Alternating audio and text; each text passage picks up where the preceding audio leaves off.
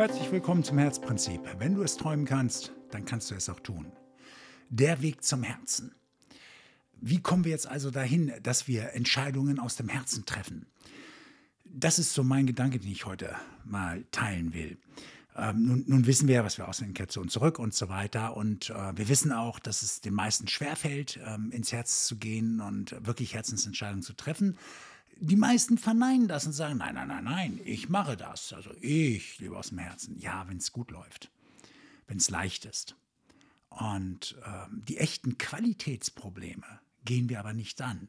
Also ich unterscheide in Qualitätsproblemen und Sicherheitsprobleme. Ja, also die Qualitätsprobleme sind die Dinge, die uns wirklich ein Leben verbessern würden, wenn wir es angehen würden.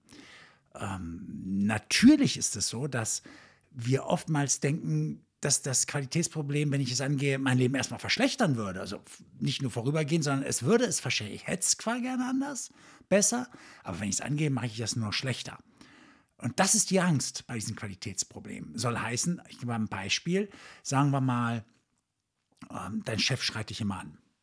Du müsstest jetzt eigentlich hingehen und das klären, sodass das äh, nicht mehr passiert. Das macht ja auch was mit dir und so. Ja? Und ähm, stattdessen aber neigen wir dazu, dann irgendwie andere Probleme zu schaffen, also sogenannte Sicherheitsprobleme. Wir kämpfen an anderer Stelle so sehr, dass wir gar keine Zeit haben, darüber groß nachzudenken. Und so, so sind wir mit unserem Sicherheitsproblem so beschäftigt, dass wir auch dafür unbewusst sorgen, dass dieses Sicherheitsproblem bleibt im Leben. Dieses Problem, da kann ich kämpfen und da kann ich jeden Tag kämpfen. Und so schaffe ich mir dieses Sicherheitsproblem, mit dem ich kämpfe halt. Habe aber kaum Zeit, über das andere nachzudenken. Es wirkt nur in meinem Unbewussten weiter. Tatsächlich aber wird es was mit mir machen, mit meiner Gesundheit, mit meinen Stimmungen. An anderer Stelle wird es aufpoppen. Wenn mich jemand anders dann einmal etwas lauter anspricht, dann könnte es sein, dass ich darüber schon ausraste, was der sich erlauben kann, weil ich das, was ich mit dem Chef dann habe, auf diese Situation mit dieser Person projiziere. Und da lasse ich alles das rauf, was ich mir unbewusst schon dem Chef schon tausendmal gesagt habe. Oder auch in meinen Gedanken schon tausendmal tatsächlich durchgespielt habe. Also dieses Qualitätsproblem gehe ich nicht an, weil ich Angst habe vor den kurzfristigen Konsequenzen ich sehe nicht, dass langfristig sich immer alles verbessern wird. Ich habe nicht dieses Vertrauen ins Leben, dass selbst wenn der mich rausschmeißen sollte, ich langfristig mich nur besser aufstellen kann. Das kann ich allerdings auch nur, wenn ich daran glaube. Wir wissen ja, so wie wir denken, die Gelegenheiten, die selektive Wahrnehmung bekommen wir. Heißt also auch, ich muss das Vertrauen ins Leben zurückgewinnen, damit ich überhaupt meine Qualitätsprobleme angehen kann. Ich versuche es nochmal langsamer, nochmal an einem anderen Beispiel, ja, um, um, das, um das zu vertiefen, das wirklich verständlich zu machen. Sagen wir mal, das ein Eheproblem. Die Frau möchte mehr Liebe vom Mann und ähm, er versucht so ein bisschen darauf einzugehen und so, aber irgendwann sagt er, was, weißt du, ähm, weil sie immer noch sagt, nee, komm, ich wünsche mir noch das. Pass auf, ich kann nicht. Ja, ich kann nicht mehr. Und ähm, dann, dann müssen wir uns halt trennen. Wow, jetzt hat sie ein Qualitätsproblem, was sie nicht offensichtlich nicht lösen kann, weil sie wollten ja nicht loswerden.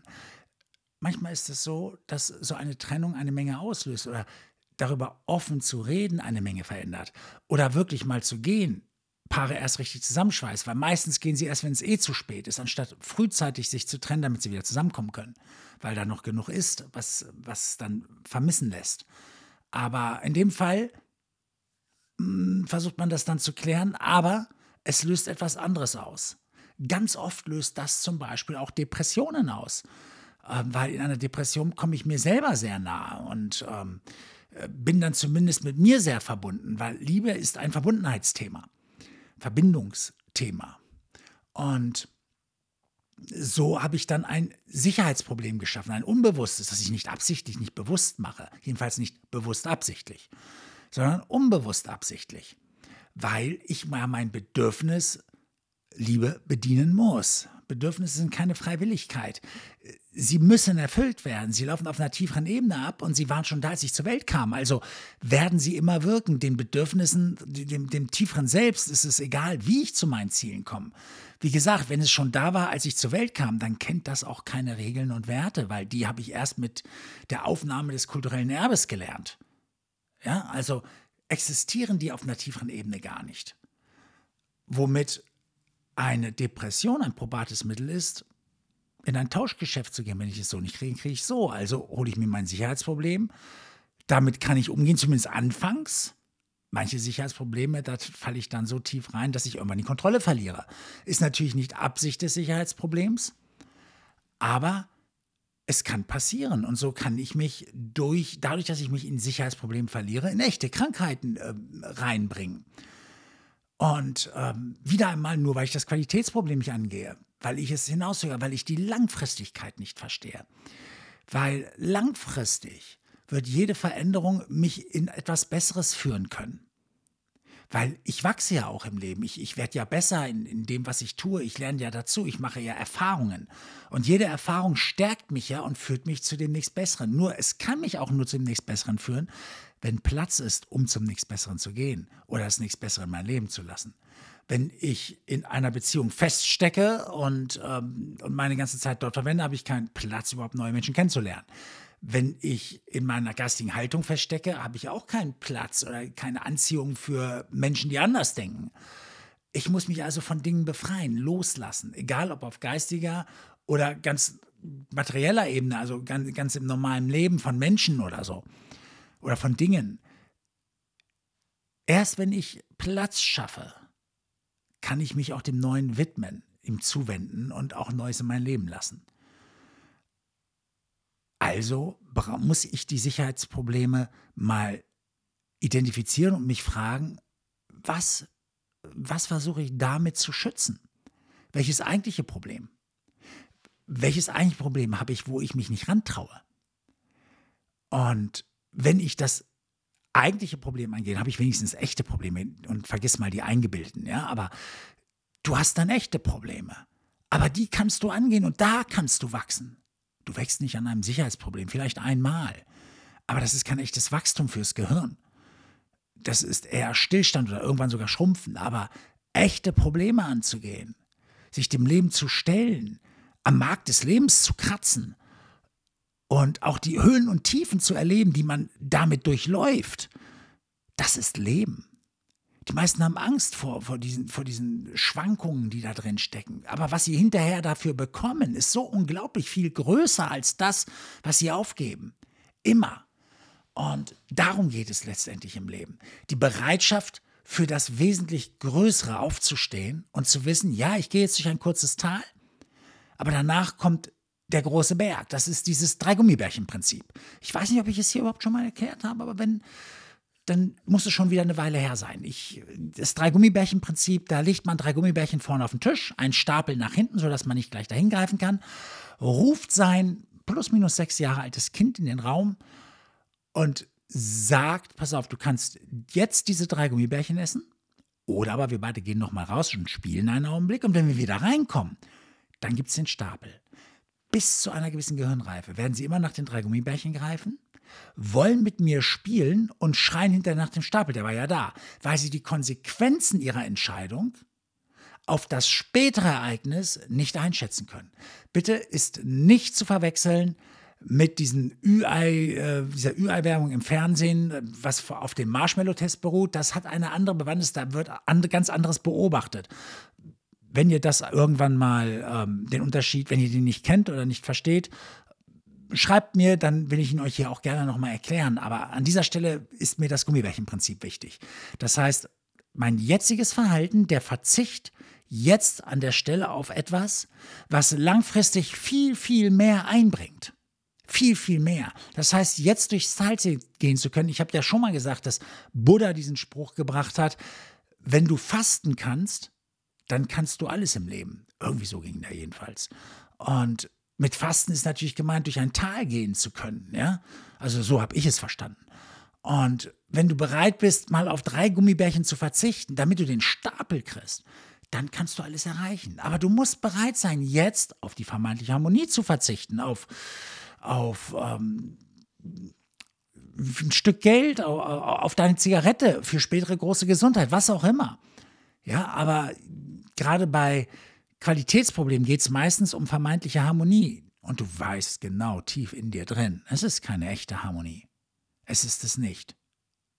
Ich habe mir für solche Fälle immer einen Coach an meine Seite genommen, um da durchzukommen. Ich habe das gar nicht erst alleine versucht.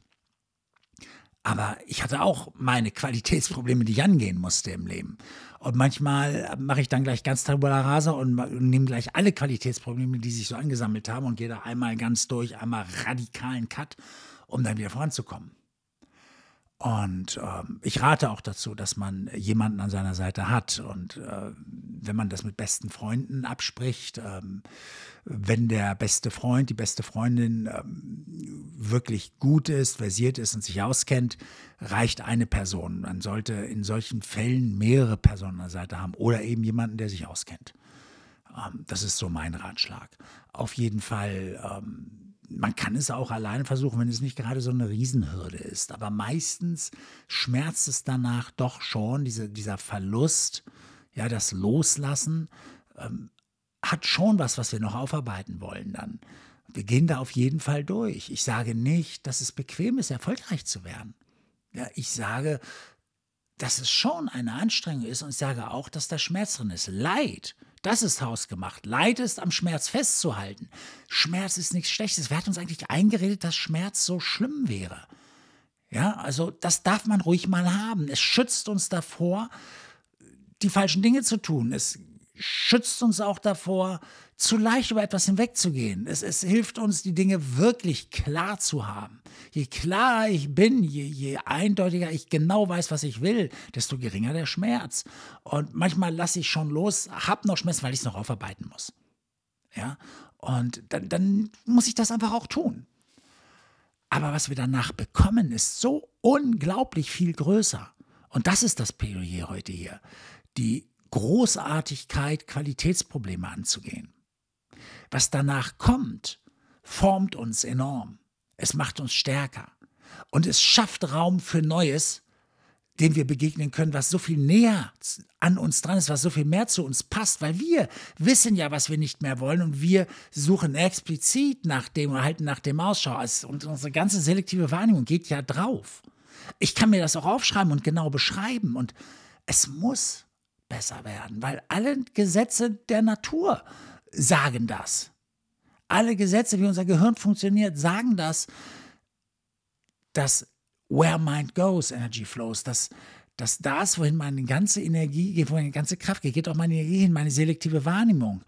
Ich, ich kann die richtigen Menschen, die richtigen Dinge gar nicht mehr übersehen. Okay? Ich ziehe sie unbewusst absichtlich an. Und alles das steckt hinter dem Qualitätsproblem. Es steckt hinter dem, sich auf sein Herz einzulassen. Das Herz weiß Dinge, davon hat der Verstand keine Ahnung. Und ich bezeichne ja auch den gesamten unbewussten Teil als den Teil, den, den, den sprechen wir unbewusst dem Herz zu, weil es sind ja unsere Gefühle, die dort entstehen und so weiter, auf Basis von dem ganzen Wissen, was mir nie ins Bewusstsein gerät. Und da ist eine ganze Menge. Also, schauen wir einmal hin, was sind unsere echten Probleme? Wenn du jetzt Fragen dazu hast und du sagst, boah, ja, ähm, es gibt da so ein paar Dinge, ähm, wenn du sie mal benennen willst, wenn du mal einen Tipp haben willst, ähm, vielleicht kann ich dir da an der anderen Stelle zumindest schon mal so einen Tipp einfach so zuwerfen, ähm, wie du mit bestimmten Dingen umgehen kannst. Was funktioniert? Und also dann, dann, frag einfach, also schreibe mir, guck mal unter www.stanbenz.de, da findest du meine Kontaktdaten oder Google Stan Benz Coaching, da findest du eigentlich auch alles, um mit mir Kontakt aufzunehmen. Ich jedenfalls würde mich freuen, von dir zu hören und äh, über den Austausch. Davon lebe ich nun mal zu verstehen, was dich bewegt, was die Menschen bewegt. Und ich sammle sowas auch und ähm, natürlich dann anonym. Aber ich sammle das und äh, versuche so, so, so eine Richtung herauszufiltern auch. Ja? Also ich freue mich über den Austausch mit dir und wenn nicht, dann freue ich mich, wenn du einfach das nächste Mal wieder dabei bist. Also, mach es gut. Bis dann. Ciao.